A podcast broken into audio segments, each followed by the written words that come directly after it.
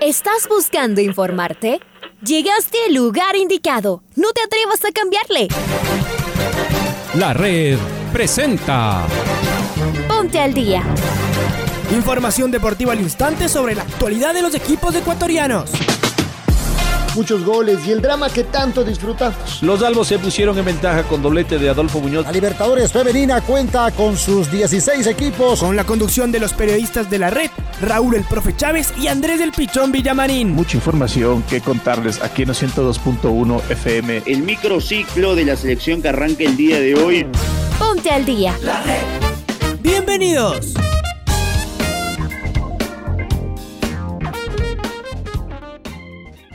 Hola, hola, ¿qué tal? ¿Cómo les va? ¿Cómo están? Tengan ustedes eh, buenos días. Un cordial y afectuoso saludo a cada uno de ustedes en este espacio de la primera edición de Noticiero al Día en la red, jueves 20 de mayo del presente año 2021. Liga ha quedado fuera de la Copa Libertadores de América. Hoy Barcelona sueña con meterse en los octavos de final del certamen más importante del continente muchas cosas que contar. Quedó muy bien perfilado el eh, Club Sport Emelec con eh, la aspiración de llegar a los octavos de final en la Sudamericana. Aucas eh, consiguió su resultado más abultado en Copa Sudamericana a lo largo de su historia al golear a Metropolitanos. Tantas cosas que lo vamos a detallar aquí en esta edición. Le saluda Andrés Vinamarín Espinel, está Pau Yambay en los controles y está este caballero que va a saludar en estos momentos con cada uno de ustedes el señor Raúl Chávez. Raúl, eh, bienvenido, buenos días.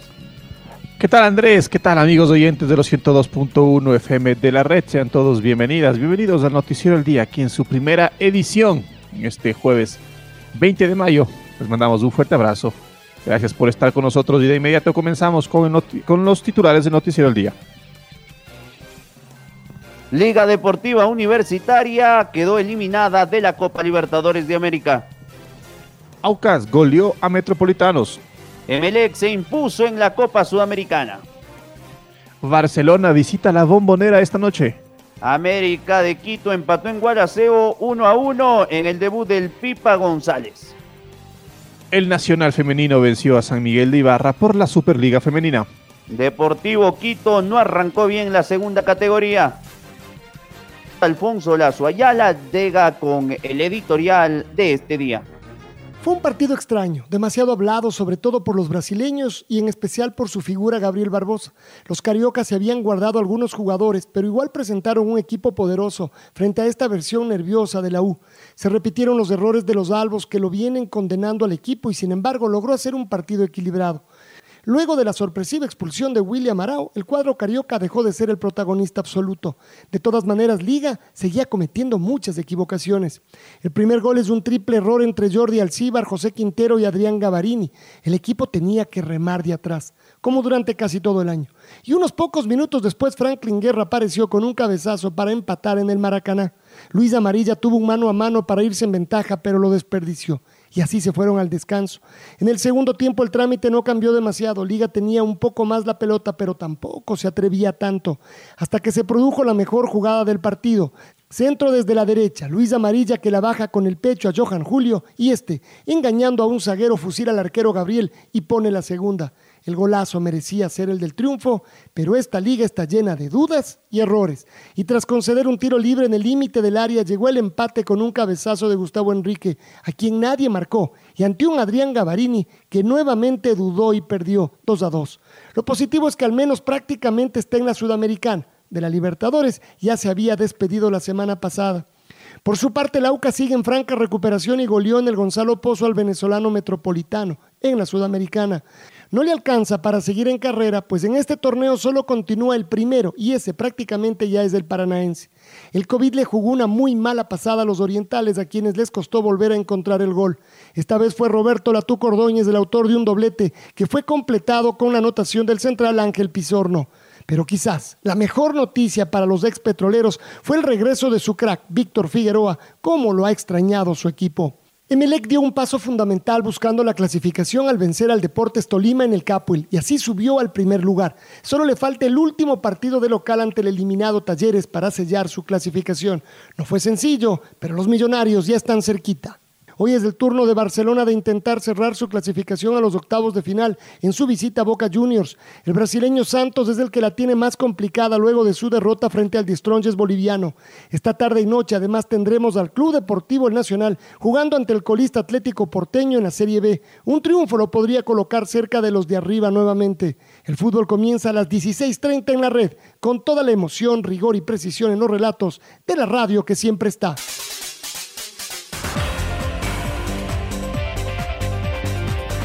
Liga Deportiva Universitaria consiguió un empate ante el Flamengo de Brasil. Los Albos no pudieron sostener la victoria y con este resultado quedaron eliminados. Luchito Quiroz, ¿cómo le va? Buenos días. ¿Qué tal Andrés y Raúl? ¿Cómo les va? Buenos días y a todos los que escuchan el noticiero al día de la red. Un placer saludarles. Liga Deportiva Universitaria quedó eliminada de la Copa Libertadores. Tendrá que cumplir su último compromiso la próxima semana ante Unión Calera, pero todavía tiene posibilidades de de clasificar a la Copa Sudamericana. Veamos cómo le va al equipo Azucena la próxima semana que juegue ante los chilenos. Mientras tanto, ayer no pudo sostener un marcador. Estaba ganando 2 a, 1, pero lamentablemente Gustavo Enrique apareció tras un tiro libre y con un cabezazo puso el 2 a 2. Ya con esto Liga tendrá que pensar en lo que es este fin de semana, el del fin de Manta, y rematar el último partido de la Copa Libertadores. Un abrazo compañeros.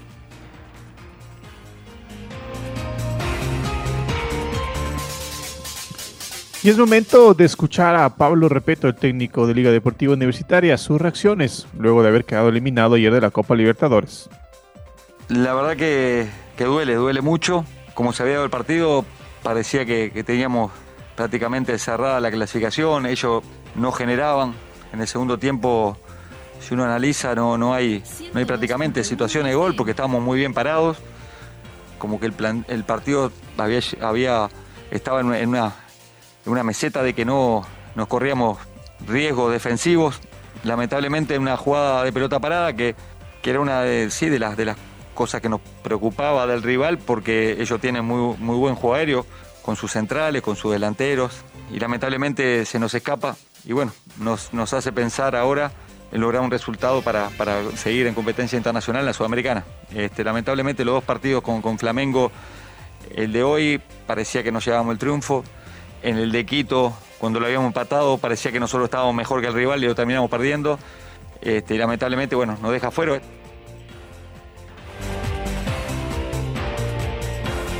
Ahí estaba Pablo Repeto y ayer Johan Julio, aparte de hacer el segundo gol, fue declarado el eh, mejor jugador de la cancha. ¿Qué dijo el número 10 de liga? Lo escuchamos. Duele mucho quedar eliminado así.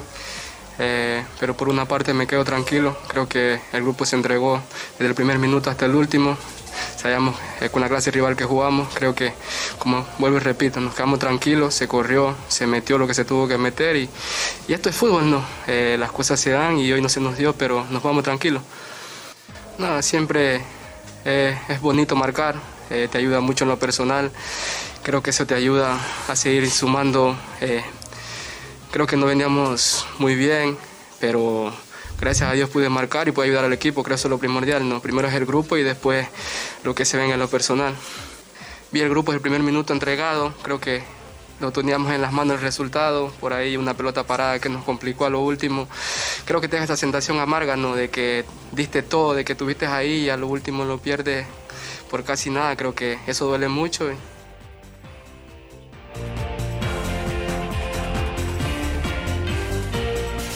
Es momento de escuchar a Lucas Villarroel, el volante argentino. Habló ayer. Escuchemos. Una sensación de amargura porque se nos escapó sobre el final. Creo que hicimos un buen partido en línea general y bueno, eh, me hicieron dos goles ahí medio, medio raro que, no fueron de, jugadas elaboradas de ellos, digamos. Sí, eh, en, en, general creo que tuviste un partido bastante positivo. ¿Cómo te sentiste en la cancha, en el Maracaná? Sí, bien, bien. Es una cancha muy grande donde, bueno, sabíamos que ellos tienen jugadores de jerarquía y que si lo dejábamos recibir entre líneas no iban a lastimar mucho y bueno, como te dije antes, creo que no hicieron jugadas elaboradas, era un, partido que estaba bastante controlado y bueno, sobre el final se nos escapó. Eh, Liga Pro sabemos que, ya no tenemos chance, entonces tenemos que apuntar ahora a hacer un buen partido también eh, contra Calera para bueno, asegurar la, Sudamericana.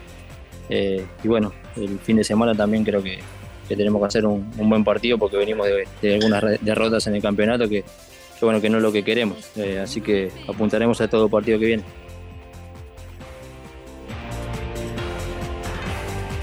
Sociedad Deportiva Aucas impuso tres goles por cero a Metropolitanos en la Copa Sudamericana. Latú Cordóñez por duplicado y Angelo Pizorno anotaron para el equipo de Héctor Vidoglio.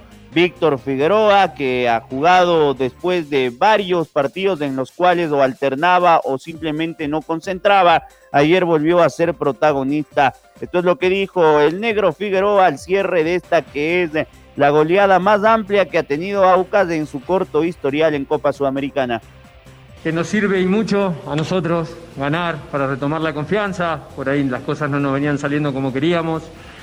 En estos últimos dos partidos que ganamos de local, yo creo que, que nos va a servir y mucho. Eh, una lástima por ahí a cómo arrancamos, ¿no? Eh, yo creo que si hubiésemos arrancado en condiciones normales, hoy la historia sería otra. Pero bueno, nos sirve a nosotros, como te dije antes, para retomar la confianza y bueno, y terminar de la mejor manera en lo que queda. Somos un, un equipo que, que habíamos levantado con la llegada de, Héctor, después por ahí con el tema de- del COVID hemos bajado bastante y bueno, ahora nos estamos recuperando.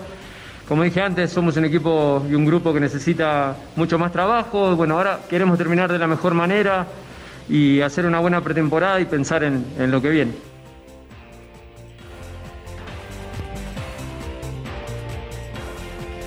Y estamos, estamos en línea con nuestro compañero Freddy Pasquel, porque Emelec derrotó a Deportes Tolima 2 a 0 en el estadio George Capwell y es líder de su grupo con 10 unidades. La próxima semana recibe a Talleres en el último partido de la fase de grupos de la Copa Sudamericana. Hola Freddy, ¿cómo estás? Buen día. Hola compañeros eh, de, la, de la red, muy buenos días a nuestros amigos, amigas oyentes que nos escuchan.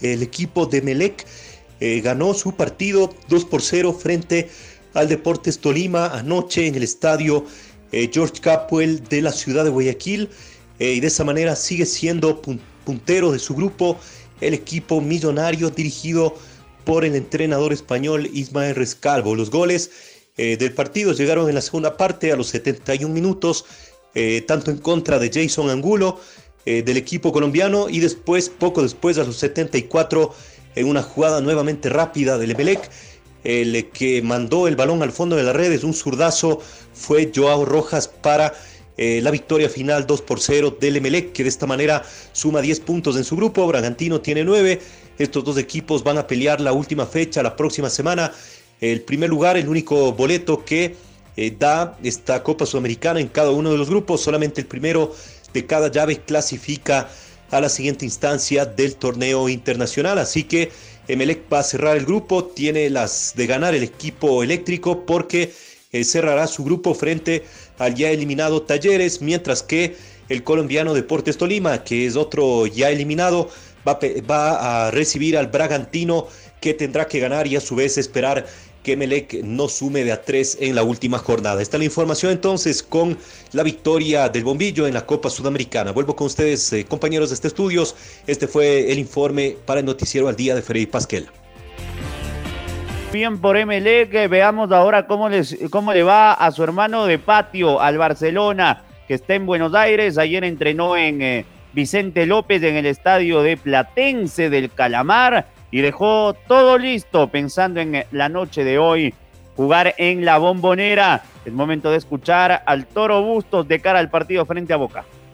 hay comunicadores que dijeron que íbamos a hacer cuatro puntos. Obviamente que no está nada conseguido, estamos cerca, pero que de los seis partidos vamos a hacer cuatro puntos.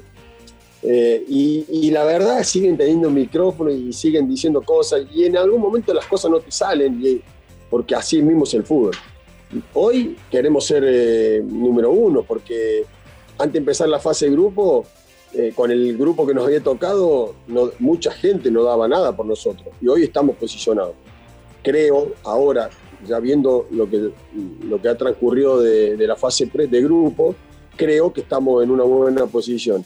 Y no es lo mismo ser uno que dos, porque obviamente al ser uno, no te va a tocar partido más, eh, más fácil.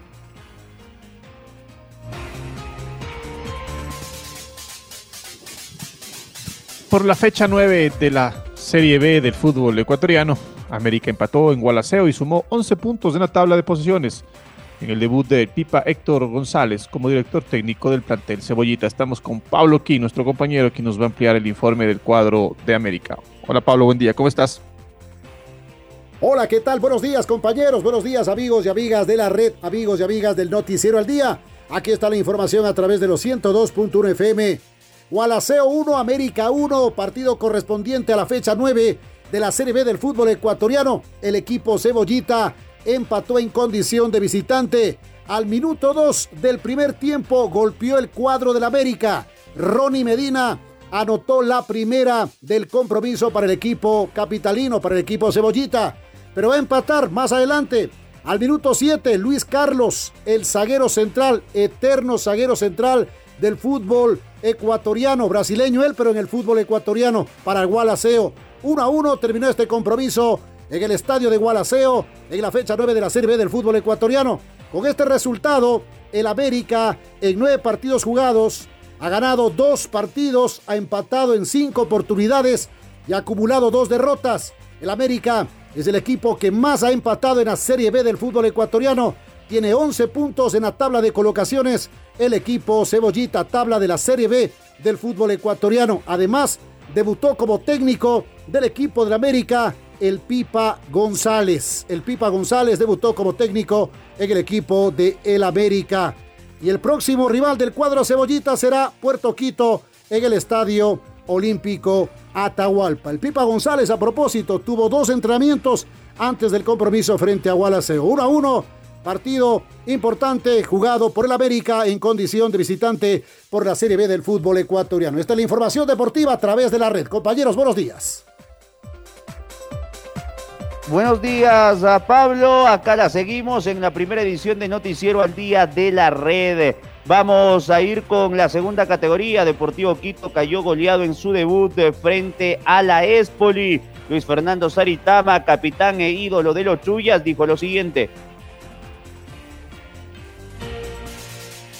Sí, realmente ayer iniciamos nuevamente el, camino del torneo de segunda categoría, un proceso nuevo, una estructura nueva, Realmente ayer fue un partido complicado, difícil, eh, no logramos eh, tener un funcionamiento adecuado. El hecho de, contar con una plantilla, creo que un 70%, un 80% nueva, eh, fue, fue una de las circunstancias que, tenemos que mejorar para, para poder arrancar de la mejor forma.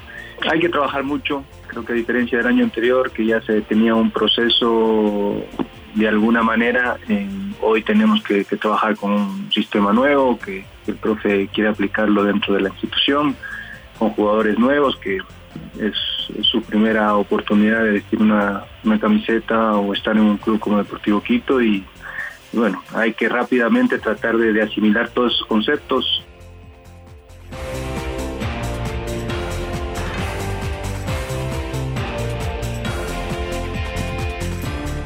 Y el Nacional femenino venció 2 a 1 a San Miguel Ibarra por la tercera fecha de la zona B de la Superliga Femenina. Con goles de Angie Mora y Chidima y Fema, las criollas se quedaron con el partido disputado en el complejo de Tumbaco. Rosa Arango anotó para las visitantes. Con este encuentro se completaron todos los juegos de la tercera fecha de la Superliga Femenina. El Nacional sumó 7 puntos y se instaló en el segundo lugar de su zona detrás de Dragonas. San Miguel Ibarra se quedó con solo un punto en las tres jornadas disputadas. La cuarta fecha de la Superliga Femenina comenzará este 23 de mayo. Momento de presentar el gol del recuerdo. El gol del recuerdo.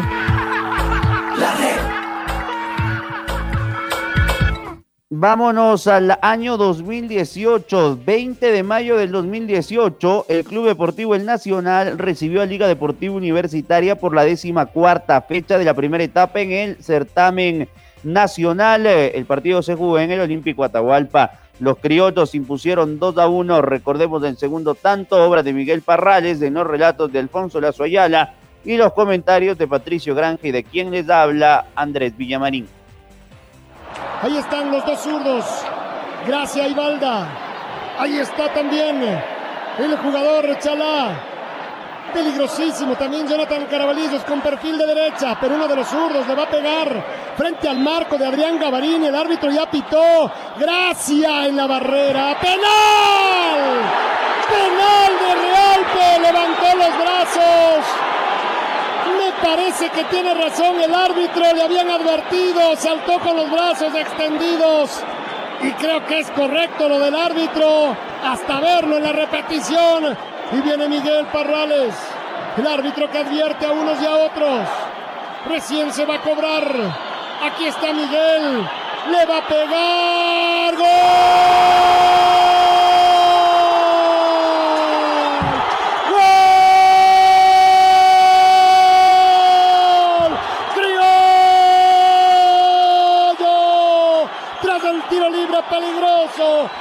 De Realpe. El penal sancionado por el árbitro. Y Miguel Parrales con gran calidad. Engañando a Gavarini. Esta vez no fue Salvador. Y sí Miguel que le está dando la victoria al cuadro criollo. Vaya partido. 39 minutos. Todavía quedan seis. Todavía tendrá que aguantar seis. Los de rojo son los que están de pie y festejan. Los de Liga por ahora en silencio y empujando. Nacional 2, Liga 1 en el Atahualpa, como siempre. Clásico quiteño. Y el error, ¿no? En esa barrera, más allá de lo que podamos juzgar mirando las gráficas y después los videos, termina de capitalizarlo justamente el 9, Miguel Parrales, que ahora sí logra vencer, la cruza bien, lo vence a Gavarini, pone a Nacional a ganar 2 a 1 acá en el Atahualpa. Explotó de júbilo el banco de Lolo Favaro y toda la parcialidad militar que vive de manera distinta y peculiar un partido ante los de Blanco. Parrales eh, venció la resistencia de los penales de Adrián Gavarini. Nacional lo da, lo está ganando aquí en el Atahualpa. Ahora ya estás al día junto a nosotros. La red presentó Ponte al día. Informativo completo sobre la actualidad del fútbol que más nos gusta, en donde estés y a la hora que tú quieras. Quédate conectado con nosotros en las redes de la red. Síguenos como arroba la red Ecuador y no te pierdas los detalles del deporte minuto a minuto. Escúchanos en vivo en TuneIn y en los 102.1 FM en Quito. ¡Te esperamos!